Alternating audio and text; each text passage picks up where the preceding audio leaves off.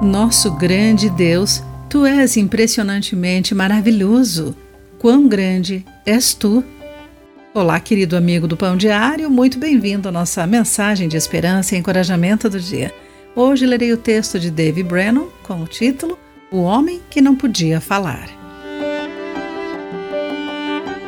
Sentado em sua cadeira de rodas, num lar de idosos em Belize, um homem ouviu com alegria um grupo de adolescentes cantando sobre Jesus.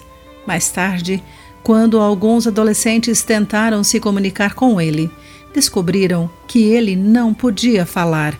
Um derrame havia lhe privado da sua capacidade de falar.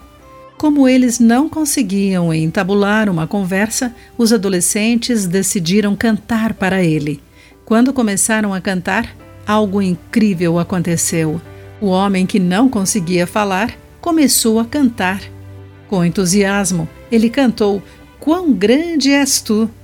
Junto com seus novos amigos. Foi um momento marcante para todos. O amor deste homem por Deus rompeu as barreiras e se derramou em adoração audível, sincera e alegre. Todos nós temos barreiras de adoração de tempos em tempos. Talvez seja um conflito de relacionamento ou um problema de dinheiro, ou um coração que esfriou um pouco no relacionamento com Deus. Esse homem, sem fala, nos lembra que a grandeza e majestade de nosso Deus Todo-Poderoso podem superar qualquer barreira.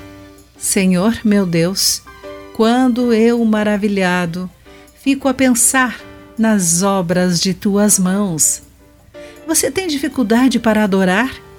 Reflita sobre como é grande o nosso Deus, lendo uma passagem como o Salmo 96. E você também poderá encontrar seus obstáculos e objeções substituídos por louvor.